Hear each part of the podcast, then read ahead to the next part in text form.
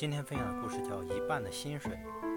某公司征求业务人员，其中一位应征者资历显赫，对于公司来说有小庙容不了大佛的顾虑，因此公司都不抱太大的希望。面谈时也很诚实地告诉他，依据公司规定，无法给予太高的薪水。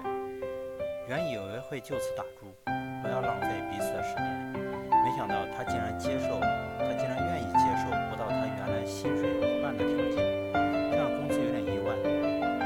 正式上班后，他也没有表现出大企业的骄傲来，准时上班，报表填写清楚，勤跑客户。过了过了不久，他的业绩远远超过大家原本的预期，于是，在最短的时间内，公司破格让他晋升，而且大幅加薪。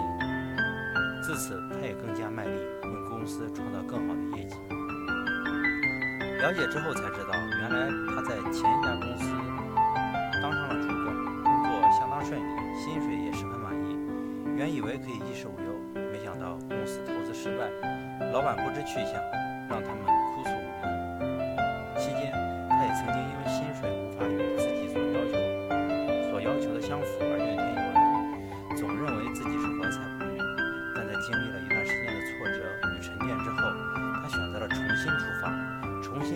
到价值与价格的差异。价格是被人给予的，随时可以拿走；价值却是自己创造的，任谁也。